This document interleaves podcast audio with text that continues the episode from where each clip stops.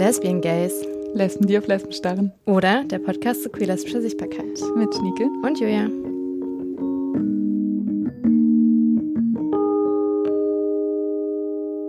Herzlich willkommen zu unserer 14. Folge von The Lesbian Gays. Ähm, ich finde geil, wie du so ein bisschen erschöpft lachst dabei. Wir haben diesen Monat Felicia Ewer zu Gast. Felicia ist Autorin, Referentin und Podcasterin. Sie hat das Buch rausgebracht Transfrau sein und auch gemeinsam mit Fabienne Sand und Laura Hoffmann das Buch Feminism is for Everyone. Und ihr kennt Felicia vielleicht auch in ihrem Podcast, der heißt Unter anderen Umständen und den macht sie gemeinsam mit Sibel Schick. Und wir sprechen gleich über Transfeindlichkeit in queer-feministischen Szenen also zum Beispiel TERFs, äh, aber auch ein Cis-Feminismus, der vielleicht Translebensrealitäten einfach nicht so im Blick hat und so ein bisschen vergisst. Und auch, was es da vielleicht für Überschneidungen gibt mit einer queer-cis-lesbischen Community. Genau, wir wünschen euch viel Spaß und Zuhören. Viel Spaß! Hi Felicia, voll schön, dass du da bist. Wir freuen uns sehr. Ja, wunderschön, dass ich dabei sein darf. Na klar. Ähm, genau, wir starten wie immer damit, dass du dich kurz selbst vorstellen darfst und wenn du willst, sag gerne deinen Pronomen auch dazu. Okay, mein Name ist Felicia Ebert, meine Pronomen sind sie und ihre. Ich bin Politikwissenschaftlerin, ich bin Autorin und politische Referentin zu den Themen Transfeindlichkeit, Transmisogynie, Homofeindlichkeit und Sexismus. Genau. Danke dir. Heute, um dich so ein bisschen kennenzulernen oder so für die ZuhörerInnen, dich ein bisschen äh, vorzustellen, wollen wir ein Spiel oder eine Kennenlernrunde spielen. Das heißt vervollständigen. Also ich fange einen Satz an. Das erste, was dir so in den Kopf kommt. Äh, das erste, was mir dazu in den Kopf ja, kommt. Ja, genau. Nur du bist gefragt heute. okay, okay. genau. Ähm, ich fange mal an. Mein absoluter Lieblingssong gerade ist? Äh, Washing Machine Heart von Mitski. Oh, aha. mhm. Wenn ich nur noch einen Snack in meinem Leben essen könnte, wäre das? Ähm, äh, ja, Moment. Tomatentofu. Tomatentofu? Am, am Stück. Okay, so abbeißen oder so kleine Stücke schneiden. Ich würde, der ist so geil, ich würde auch einfach abbeißen. Ich sehe dich vom Fernseher mit deinem Tomatentofu. ähm, die Stadt, mit der ich mich am meisten verbunden fühle, ist? Boah. Ja, Marburg. Okay, ja. ähm, uh, ich feiere gerade total. Meine Güte. Ich feiere äh, ein Buch. Ein Buch. Okay. Ein Buch. Äh, ja, ich, ich feiere gerade das, das, ja, ja, doch, ich feiere gerade das Buch äh, Die Rote Köchin von äh, Anonym. Okay, cool. Okay, okay. ähm, mein liebstes Reiseziel ist? Habe ich nicht. Schwierige Sachen ausgewählt hier so. Ich bin Referentin, ich fahre gerne überall hin. Okay. okay. Ähm, achso, ich bin schon wieder. Meine Morgenroutine kommt niemals aus ohne. So platt, ja, Kaffee. Verständlich. Und als letztes, ähm, wenn, mir lang, äh, wenn mir langweilig ist, mache ich als erstes folgende App auf. Twitter. Twitter. Okay, okay, okay. Stone. Okay. Du hast Nein. es überstanden. Das war schon. Das war schon. Jetzt kommen die einfachen Fragen so. Das war angenehmer, als ich gedacht hätte. Also das eigentlich Was schön, um nochmal kurz über sich selbst ein bisschen zu reflektieren. So, ah ja, ach, das ja doch, ja, okay. Ja. Okay, haben wir gerne gemacht. So. ähm, genau, wir dachten uns, wir starten einfach mal irgendwie unheimlich banal so mit dem Thema von unserem Podcast. Felicia, was bedeutet lesbische Sichtbarkeit für dich? Für mich bedeutet es die, äh, die Repräsentanz, das Aufmerksammachen auf meine, auf meine Lebensrealität, auf meine Existenz. Das ist unerlässlich für mich. Das, das geht nicht anders. Das ist nicht mhm. wegzudenken. Ja. Wow, sehr prägnant und gut. Ja. ja, wir haben uns auch so ein bisschen so im Vorfeld natürlich auch gefragt, so, wer ist sichtbar, wenn man gerade so an lesbische Community und so denkt. Und uns ist dann so ein Beispiel irgendwie so ganz gut da sozusagen so zugeflogen, dass wir auch in deinem Buch gefunden haben. So zum Beispiel der, der Europride in Wien 2019, wo zum Beispiel äh, Turfs ganz vorne mit dabei gelaufen sind und auch irgendwie mhm. ähm, mega viel mitorganisiert haben. Und ja, wir uns dann so ein bisschen fragen, wer kriegt eigentlich genug Sichtbarkeit in der Community und wer ist sehr sichtbar, wer bleibt unsichtbar. Und gerade dann so radikale Gruppen wie jetzt äh, in dem Beispiel Turfs, Ja, genau. Also wie nimmst du das so wahr? Wie ist so dein Blick äh, auf so Sichtbarkeiten innerhalb der Community? Ich erlebe, dass super viel Gutes passiert und dass ich, dass ich da eben auch mit meinem Lesbischsein halt auch äh, als Ex ja, als Expertin dann irgendwo auch irgendwo befragt werde. Da passiert unglaublich viel Gutes, aber gleichzeitig ist ja mein, mein Lesbischsein auch immer so permanent und äh, ja, es wird permanent zu etwas Debattierbarem gemacht. Also lesbisch sein generell, dass das etwas, als etwas Debattierbares immer betrachtet wird und dann aus meiner Perspektive, so als transgeschlechtlicher Frau, ist es halt noch, noch mal krasser politisiert. Das, das ist so eine, das, äh, und insofern, dass ich, dass ich unglaublich lange dahin auch nochmal gebraucht habe, dass ich erst ja öffentlich sagte, dass ich eine Frau bin, dann habe ich halt nochmal länger gebraucht, um öffentlich zu sagen, ja, ich bin auch noch lesbisch.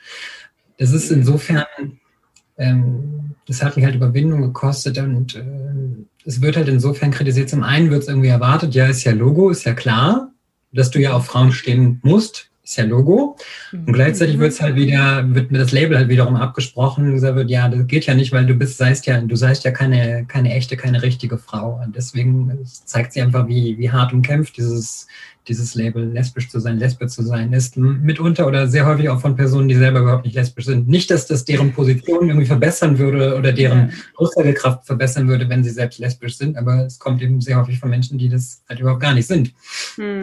Und meinen dann was reinreden zu können, weil sie cisgeschlechtliche Frauen sind, dass sie dann sagen, ja, geht ja nicht, ich bin ja die Frau und ich habe da ja Deutungshoheit drüber hm. und sowas. Ja. Ja. ja. Hart und kämpferisch. Ja, zeigt sich auch nochmal, wie, wie krass so Sichtbarkeit irgendwie mit Outings zusammenhängt irgendwie und wie so, Stimmt, ja.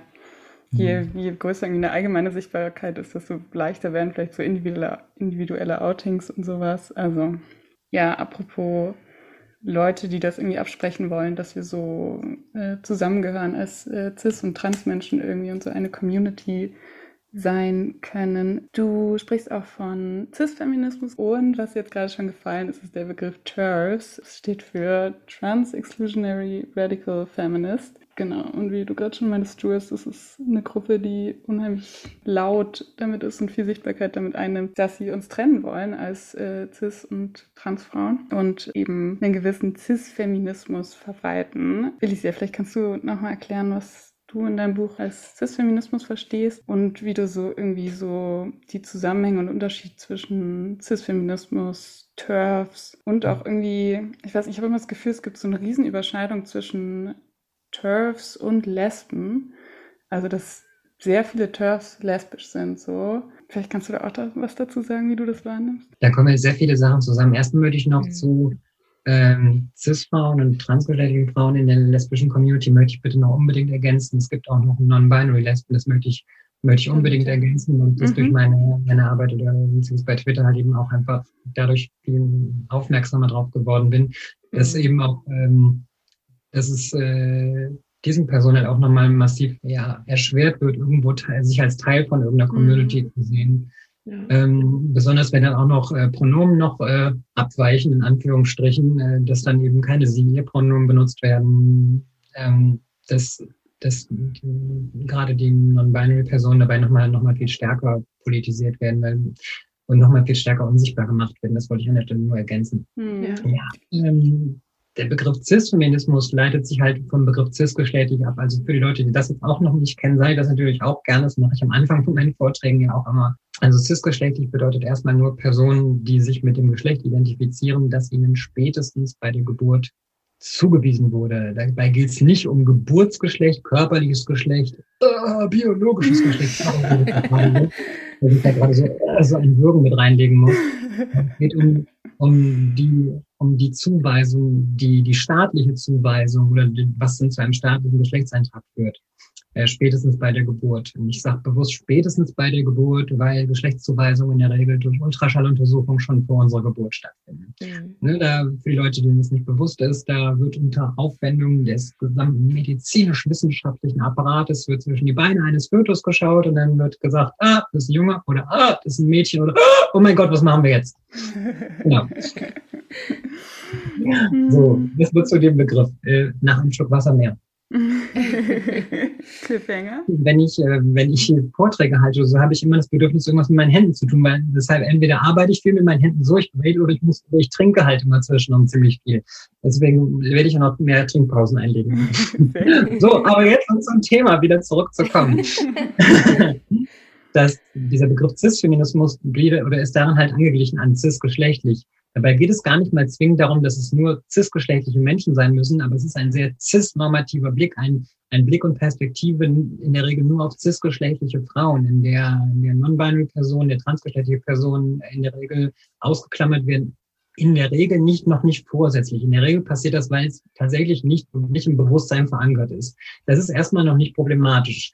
Die Frage ist dann halt, die sich stellt, wie ist der Umgang, wenn darauf aufmerksam gemacht wird, wenn Dinge, wenn Aussagen kritisiert werden? Dann zeigt mhm. sich, wird es jetzt offen transfeindlich oder checken die Leute, oh Mist, ich habe es echt nicht auf dem Schirm gehabt, es tut mir leid. Das ist halt dann immer die Frage des, des Umgangs auch so generell mit Diskriminierung. Mhm. Ja, wegen der Begriff Cis-Feminismus, weil es sich in der Regel sehr einseitig auf cisgeschlechtliche Frauen und noch viele, viele weitere ähm, Dinge, die Personen so ausmachen können. Das kann grundsätzlich Sexualität sein, das kann sein, dass, dass es vorrangig auf nicht behinderte Personen, weiße Personen, ganz, ganz wichtig, in der Regel sich auf weiße, cisgeschlechtliche Frauen bezieht. Mhm. Ja, genau, und darum geht es dabei. Daher der Begriff mhm. Sowas hatten wir jetzt. Ähm, wie du so die Zusammenhänge siehst zwischen irgendwie so einen, so einen Tendenzen und sowas wie TERFs oder äh, auch, ja, einfach lesbisch sein wenn, wenn sich von vielen äh, Cis-Feministen eben ähm, so mehr oder minder bewusst oder unbewusst äh, gegen die Existenzen von, von Nichts-Cis-Personen so gestellt wird oder das immer so ausgeklammert wird, dann bietet es halt super Anknüpfungspunkte für, für offene Transfeindlichkeit. Mhm. Für Leute, die, die sich dann in den Aussagen bestätigt fühlen können, wenn Geschlecht immer nur an körperlichen Dingen festgemacht wird, wenn Frau sein immer sehr, sehr eng definiert wird, wenn alles, was mit Menstruation, Schwangerschaft zu tun hat, immer als streng weiblich, weibliche Körperfunktion sonst bezeichnet wird. Das ist halt dann so eine Art, ja, ich, ich nenne das halt, das ist so ein, so ein super Vehikel, in dem, in dem transfeindliche Feministen, offen transfeindliche Feministen halt super so, so reinpassen, einsteigen können, mitschwimmen können oder sonstiges. Mhm. Genau, weil das da drin, weil deren Positionen halt nicht sonderlich groß dran auffallen, wenn die halt davon sprechen, ja, Uterus ist weiblich, Menstruation ist weiblich und das mhm. betrifft Frauen, Frauen, Frauen, Frauen, Frauen. Mhm. Und sonst man, das heißt, die fallen darin nicht großartig auf, die können halt super,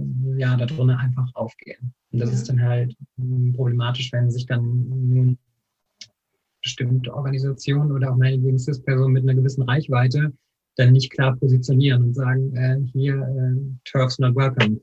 Mhm. So. Du hattest jetzt noch gefragt, dass viele, dass häufig Turfs Lesben sein. Ich kann das nicht bestätigen, das kann, kann durchaus sein. Ich erlebe das halt auch noch, ähm, das war, das ist ein Begriff, den habe ich jetzt schon echt etliche Jahre nicht mehr gehört. Das war so meine Anfangszeiten von Twitter, so 2013, 14, und da habe ich häufig den Begriff ähm, äh, politische Lesbe habe ich da häufig, sehr häufig oh. Okay. Also, also tatsächlich äh, heterosexuelle Frauen, die das, die dieses Begriff politische Lesbe für sich verwendet haben, mhm. obwohl sie gar nicht lesbisch waren, einfach um ihre Abgrenzung Ach zu Männern irgendwie darzustellen. Daher der Begriff, genau. Okay. Ja, da, da habe ich, hab ich das häufig gesehen. Also tatsächlich sind da die Personen, von denen ich mitunter kritisiert werde, nicht ausschließlich. Kritisiert ist noch sehr verharmlos gesprochen, also die Personen, mit offener Frauenfeindlichkeit mhm. irgendwie ähm, angegangen werde, das sind teilweise einfach überhaupt keine Lesben. Das ist, wie gesagt, das mhm. ist jetzt, das wäre mir dann auch in dem Moment egal, ob sie lesbisch sind oder nicht, äh, wenn sie halt scheiße reden. Sorry, ja, ja klar, voll. Ja, wäre mir dann völlig wurscht, aber ja, es zeigt sich ja, dass es teilweise einfach gar keine Lesben sind, die dann da irgendwie versuchen, Lesben, lesbisch sein zu definieren und andere ja. Lesben irgendwie äh, zu verteidigen, in Anführungsstrichen. Ja. Mm, ja, guter Punkt. Vielleicht, ja, vielleicht fällt mir das auch nur immer besonders auf, weil ich mir. Man sieht es halt auch dann häufig irgendwie, dann, ja. weiß nicht, so auf queeren Demos oder so. Genau, wir haben jetzt zum Beispiel über Europride äh, in Wien geredet, wo Transfeindlichkeit viel vorhanden war. Einfach in London ist, glaube ich, im Jahr vorher was ähnliches passiert, dass ähm, eine Veranstaltung aber eher, ich sag mal, gehijackt wurde, so ähm, ohne dass transfeindliche Leute ungefähr unbedingt in der Planung waren, aber dann einfach auch am Anfang, wie sagt man, zu Beginn der Demonstration einfach mitgelaufen sind mit mhm. transfeindlichen Plakaten etc. So. Mhm. Und auch, ich glaube, ja, ich meine, es kommt auch in deinem Buch vor oder ich habe es auf deinem Instagram gesehen. Ein Beispiel aus Deutschland ist äh, leider wie immer oder wie so oft äh, Terre de Femme. Es ging um Konversionstherapien mhm. und dann haben zwei der Vorständinnen einen offenen Brief unterschrieben, in dem es darum ging, in diesem Verbot von Konversionstherapien, das wir endlich durchgesetzt haben, so, ob da nicht ja, ne, Sexualität gerne drin lassen, aber Geschlechtsidentität sollte sozusagen, sollten wir nochmal drüber reden, ob das, können wir da nicht ein bisschen Konversionstherapien machen, so. ähm, genau. Und äh, genau, ich habe dann nochmal nachgeschaut und die, die sind natürlich dann zurückgerudert, als dann Kritik kam, mhm. dass das nicht geht, dass Geschlechtsidentität genauso wenig Teil von Konversionstherapien sein sollte. Ähm, aber selbst in diesem Antwortbrief, den Terre de Femme dann veröffentlicht hat, kam sowas wie, ähm, wenn Mädchen nicht mehr Mädchen sein wollen, sollte uns das mhm. alle alarmieren so. Also ich finde das so spannend, wie das dann oft in so eine Richtung geht von so, mhm. ja, ja, ne, also es sind auch sehr viele Transfrauen Mitglied bei Terre de Femme. Aber ist das nicht sehr auffällig, dass, ne, wenn hier, ja, müssen die Mädchen beschützen, die keine Mädchen mehr sein wollen? Was natürlich Quatsch ist. Ja, sie, sie haben ja davon, sind davon ja zurückgerudert, weil sie wollten ja nicht so, ja, sie wollten ja nicht, dass es, dass sie so, so irgendwie mit Transfeindlichkeit in Verbindung gebracht wurden, weil äh, Konversionstherapie, das klingt ja irgendwie auch so nach psychischer Gewalt und Manipulation, das will ja niemand. Deswegen haben sie dann in ihrem Positionspapier zu Transgender mhm. äh, vom November 2020 haben sie auch nichts von Konversionstherapien drin stehen, sondern Prüfung und Beratung über Ursachen. also, ja, also, dass man halt diesen einen Moment, dass man halt prüft, äh, dass man das nachgeforscht wird nach diesem einen Ereignis im Leben von Personen, was sie dann dazu veranlasst hat, jetzt transgeschlechtlich zu sein.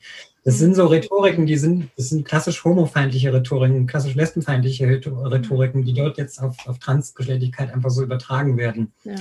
Und äh, wenn Leute da einfach die Verbindung nicht, nicht, nicht realisieren, weil sie denken, ja, aber dann werden ja, dann, dann hören Mädchen ja auf Mädchen zu sein, weil Patriarchat oder so. Aber mhm. es ist ja nicht nur so, nicht nur so quasi, dass sie das, dass sie sehen, oh, da wollen sich Leute vor irgendwas schützen oder so, sondern es ist ja quasi schon so eine direkte, so ein ja, ein direkter Vorwurf, so da wollen Leute versuchen, durch eine Transition den einfachen Weg aus dem Patriarchat herauszufinden oder so. Das ist halt kompletter, das ist halt kompletter Bullshit. Das ist nicht einfach so. Jetzt, wenn wir jetzt tatsächlich mal, das sind jetzt schon wieder mehrere Ebenen. Ich gehe jetzt mal direkt auf, auf medizinische Sachen ein. Wenn wir jetzt wirklich mal nur das Medizinische betrachten, dann dauert es für erwachsene Transpersonen, volljährige Transpersonen, üblicherweise mindestens sechs Monate, bis eine Hormonersatztherapie überhaupt beginnen kann. Das heißt, ich muss erstmal mindestens sechs Monate in einer sogenannten Begleittherapie, äh, ach so, wir sind ja in einem Audiopodcast, also hier, äh, Anführungsstriche müsst ihr euch jetzt bei mir vorstellen, so, sogenannte Begleittherapie, bis ich da überhaupt erstmal eine Indikation für äh, für eine Hormonersatztherapie bekomme als erwachsene Person. Bei Jugendlichen findet das in der Regel nicht statt. Also auch operative Eingriffe finden in der Regel nicht statt üblicherweise. Mhm. Es kann bestimmte Ausnahmesituationen geben, das ist dann aber mit weiteren Gutachten wiederum verknüpft. Genau. Das heißt, äh, auch mit einem, jetzt komme ich schon wieder zur nächsten Ebene, sorry. Das heißt, selbst wenn jetzt ein Selbstbestimmungsgesetz einfach so plötzlich da wäre, würden trotzdem nicht äh, Minderjährige einfach so problemlos äh, in die Apotheke gehen können und sich einen Jahresvorrat Testosteron oder Östrogen holen können. Das, das ja. funktioniert nicht. Das funktioniert für Erwachsene auch übrigens nicht. Hm. Wird nicht passieren. Aber ja, ja, bevor ich jetzt mal wieder weiter auf rechtliche eingehe. aber ja, genau. Das ja. hat äh, das Telefon gemacht mit Prüfungen und Beratung über Ursachen. Und ja, genau, zu, zu transgeschlechtlichen Frauen an sich hatten sie natürlich auch eine Position. Sie haben natürlich am Anfang auch gesagt, wir sprechen hier vom biologischen Geschlecht, also vom Sex. Und deswegen haben sie es auch immer eingeteilt in Frauen und Transfrauen. Mhm. Sie haben nicht von Cis-Frauen oder von Frauen allgemein gesprochen, sie haben von Frauen und Transfrauen gesprochen. Und Transfrauen natürlich immer schön zusammen, groß als ein Wort, ganz furchtbar. Und da haben sie ja drinne geschrieben, dass, äh, dass entsprechend, äh, dass das natürlich äh, alles beachtet werden muss, aber dass es eben äh, bestimmte Schutzräume gäbe und die müssen natürlich auch sagen, oder der Schutz, dass, dass transgeschlechtliche Frauen halt keinen Zugang zu Schutzräumen haben sollen dürfen, äh, respektive mhm. Frauenhäuser, dass sie dort keinen Zutritt haben sollten. Davon haben sie sich zwei Monate später, nee, sie haben sich nicht distanziert, sie haben im eigenen Positionspapier zwei Monate später in einem Zeitungsartikel selber widersprochen und haben gesagt, oh. nein, das stimmt ja gar nicht. Äh, wenn, wenn die, wenn die doku korrekten Dokumente da sind, dann ist das ja kein Problem.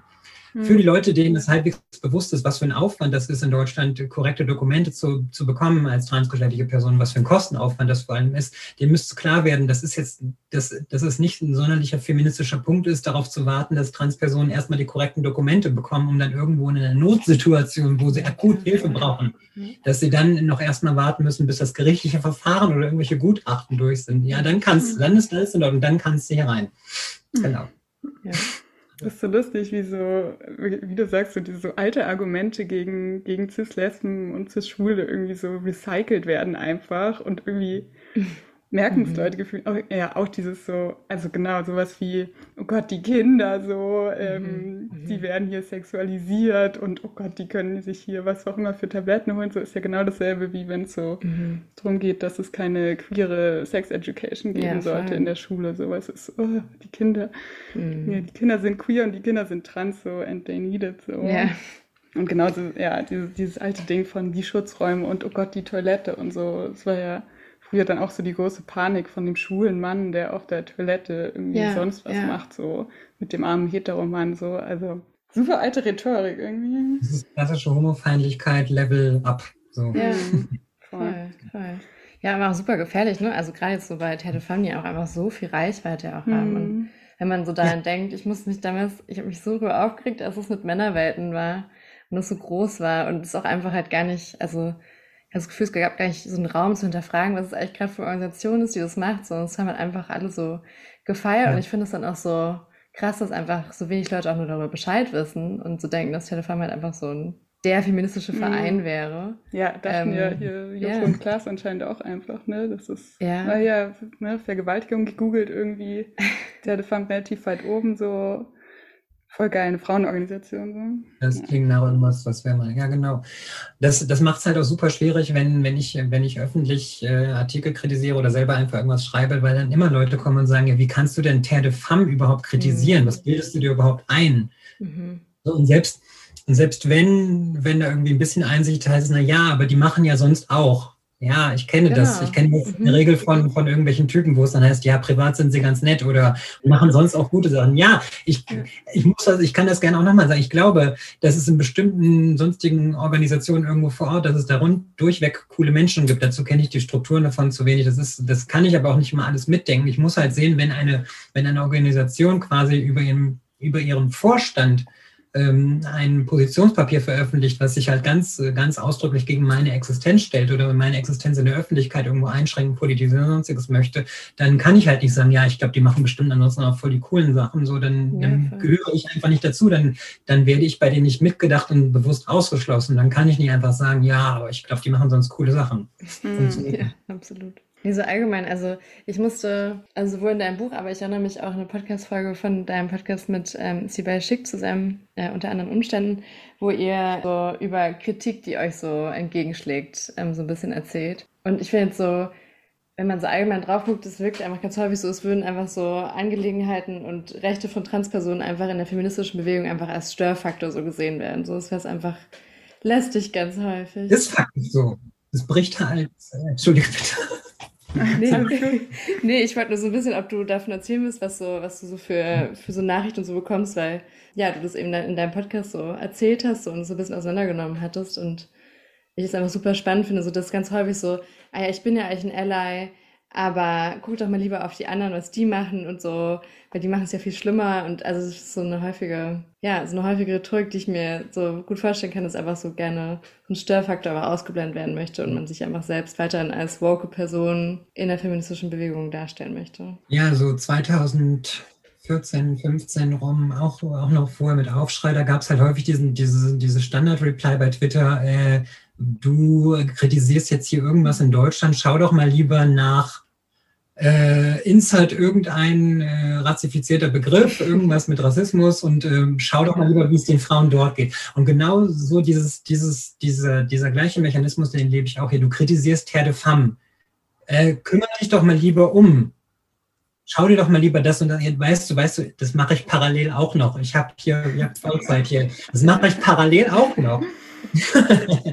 das ist halt auch das, das, das, gleiche Muster, was da einfach sich immer wieder zeigt. So, ja, wie kannst du nur, kritisier doch mal mhm. lieber nur Männer. So, schön, das mache ich auch noch. Mhm. Ja. Aber so, das ist so einmal so dieses sich selbst aus der Verantwortung ziehen. Ich finde das so, also mhm dann auch selber nicht einsehen zu wollen, dass man vielleicht blinde Flecken hat oder. Mhm. Klar, es verkompliziert auch ein Feminismus. Na klar, natürlich. Voll. Das ist dann so spannend, wenn ich einfach nur bei Twitter was poste und Leute, denen ich nicht folge, die mir vielleicht nicht mal folgen, die dann sagen, ja, aber ich bin doch nicht so, wie kannst du nur?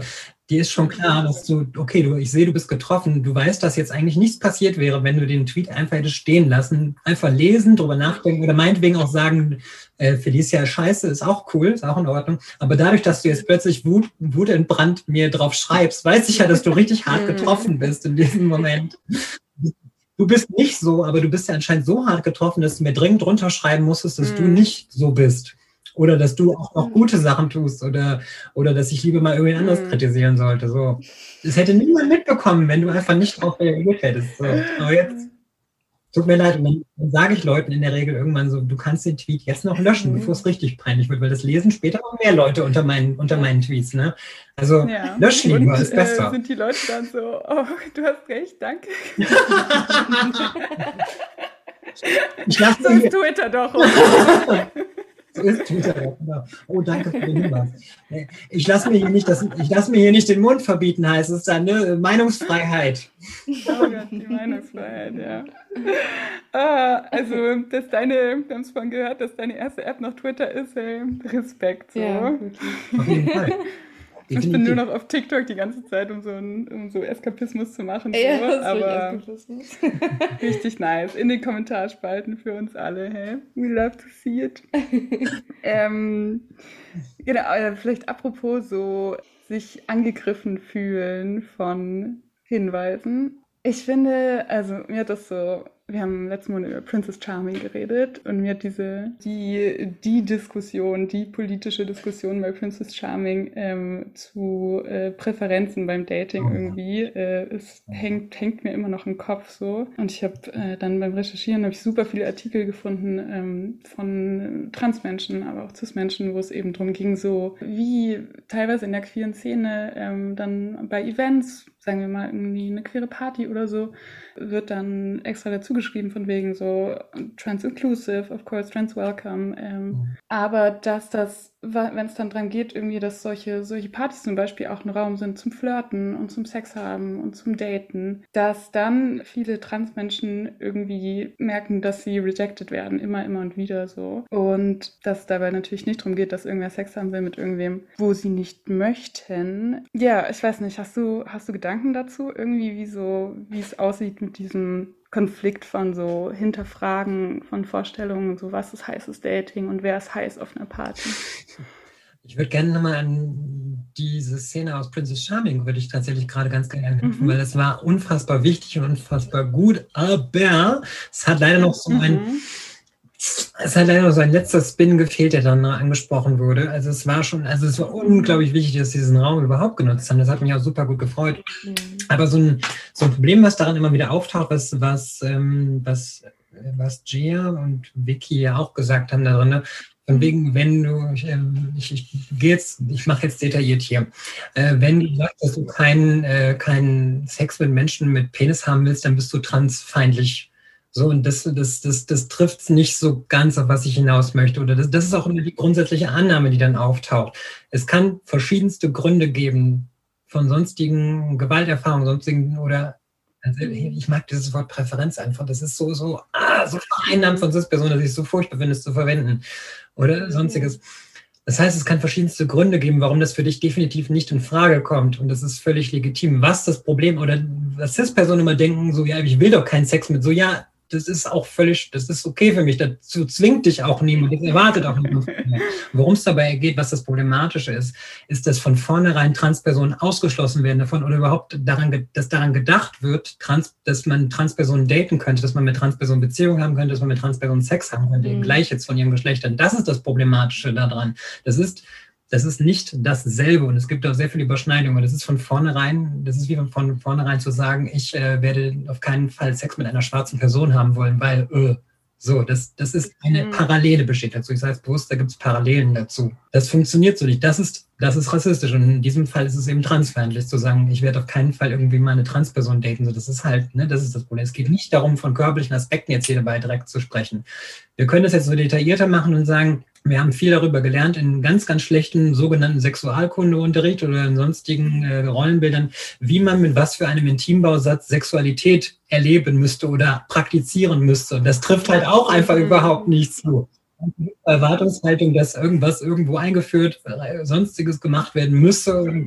Das ist halt faktisch einfach nicht wahr. Das ist nicht notwendig. Und ist, also um das nochmal detaillierter zu gehen. Aber das Problem ist halt, dass das Personen denken, ja, du musst jetzt unbedingt mit dieser Person, mit diesem intimen Browser, die, die da hinten, mit dieser einen musst du jetzt sofort, weil sonst, weil sonst wirst du als transfeindlich gebrandmarkt und gecancelt. Gecancelt wirst du auch noch. Oh, Todesgefahr, Canceling. Ja geht es überhaupt nicht. Darum ging es auch nie, verdammt. Das war niemals der Punkt. Es ging einfach immer nur darum, dass, dass von vornherein zu sagen, äh, ich werde keine Transperson daten, das war von Anfang an das Problem. Darum ging es dabei. Ja, voll. Ja. Ja, und dass Queers sich eben, oder Cis-Queers sich nicht davon freisprechen können, irgendwie, dass Sachen uns halt beigebracht wurden, so, die einfach mhm. nicht stimmen. Äh, und also auch so was in Anführungszeichen Instinktives wie wen, wen finde ich heiß und wen finde ich attraktiv, so ist einfach geprägt davon. Mhm. Und ja, das geht nicht von einem Tag auf den anderen, aber das kann man irgendwie sich, sich ablernen so oder umdenken irgendwie. Ich habe sehr coole Artikel dazu gefunden, die packen wir euch auf jeden in die Beschreibung. Ja, nee, fand ich, ich fand es voll spannend, wie du es nochmal so ein bisschen aufgedröselt hast, weil ich glaube, ich bin bei dem, ich bin da irgendwie nicht so richtig rausgekommen bei dem Prince Charming Beispiel, dass mich das irgendwie so genervt hat, dass dann alle so geweint haben. Also, dass dann so alle so extrem angegriffen waren davon mhm, und das ist dann halt dann so. Richtig voll den Kopf gestoßen gefühlt teilweise. Mhm, ja, voll. Ja. Und der Fokus war halt dann wieder auf denen, die sich halt vor den Kopf gestoßen gefühlt haben und halt dann nicht, in dem Fall zum Beispiel bei Jaya, die es halt eigentlich gerade erklären wollte. Und Jaya meinte dann auch so, ja, dass Jaya jetzt einfach gerade emotional geworden ist. Und dann hat sich Jaya auch noch entschuldigt. Und dann war ich so, nee, das ist, also es fühlt sich irgendwie gerade nicht richtig an. ähm, mhm. Ja, aber. Ja, aber es geht so, ich glaube, es geht vielen Leuten so an die Substanz irgendwie so, mhm. hä, wen ich heiß finde, ist doch so das Persönlichste überhaupt, so irgendwie. Ja, ja. Nicht, nicht. Was es ja auch ist, aber ja, auch nicht. Aber auch ja. das ist halt auch geprägt von so viel verinnerlichten Feindlichkeiten oder körperlichen mhm. Vorstellungen, Körpernormen. Das ist einfach sehr tief, sitzt das halt auch in uns allen. Und das sage ich auch jetzt an dieser Stelle, bevor ich es mal anders nochmal sage. Auch Transpersonen sind davon nicht magisch ausgenommen. Auch wir haben das gelernt und erlernt und müssen das checken und verlernen können. Mhm. Genau. Mhm. Also also nicht sagen, äh, ja, ich äh, bin halt so, so, nicht mal wir können, wir können uns davon einfach so ausnehmen. Das funktioniert nicht. Ja, du arbeitest ja super viel politisch und aktivistisch und uns interessiert auch so ein bisschen, was dich gerade so aktuell beschäftigt. Also was sind gerade so Themen, die dich gerade viel umtreiben, mit denen du dich gerade viel beschäftigst? Also wenn mich jetzt aktuelle Politik, also jetzt, wenn ich, ich, ich mich beschäftige noch vieles andere, aber wenn wir es jetzt hier drauf auf, ja, natürlich die kommende Bundestagswahl. Ich erwarte, ich muss ja dazu sagen, ich, ich persönlich erwarte wie immer das Schlimmste. Mhm. So oder so, aber das tue ich jetzt eigentlich auch, das mache ich jetzt, ich, ich habe es bei Twitter geschrieben, ich mache diesen Zirkus jetzt seit 2005, mache ich das jetzt mit. Und ich bin auch relativ jung. Es gibt Leute, die machen das schon viel, viel länger mit und die erwarten auch nichts Positives mehr und sie werden trotzdem immer enttäuscht.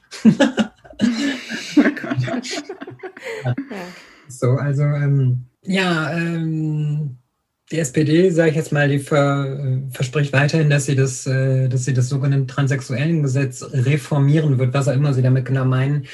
Ja, natürlich was, was sie, also ich, ich sag's, ich formuliere es gern so, also das, das können sie natürlich auch nur, wenn sie endlich Regierungspartei werden. Das hat, dazu hatten sie ja bisher niemals die Möglichkeit. Sie waren ja jetzt die letzten, seit, äh, seit 1998 war die SPD ja kaum mal Regierungspartei. Das ist ja bekannt, das wissen ja auch alle. Ne? Die hat ja, ist ja immer harte Opposition gewesen, war immer Sorry, ich kann dabei nicht ernst bleiben.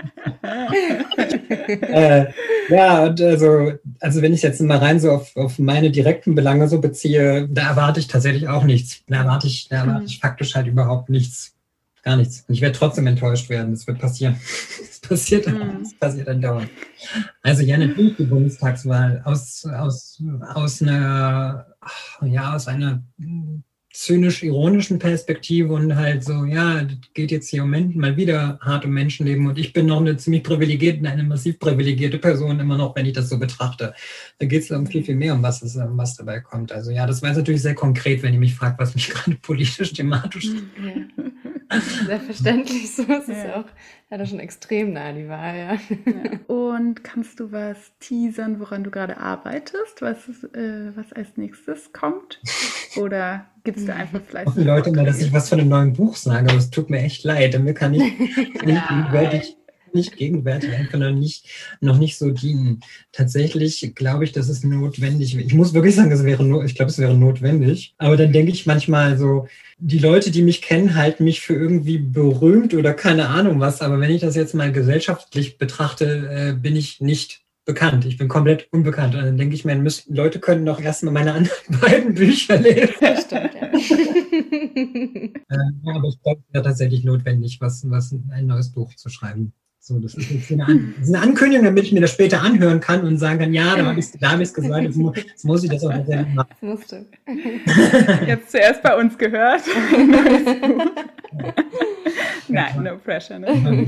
Kein, kein größeres Projekt gegenwärtig. Ähm, mhm. Es bleibt bei, bleibt bei Vorträgen, bei Einladungen, mhm. wundervolle Podcasts wie diesen hier.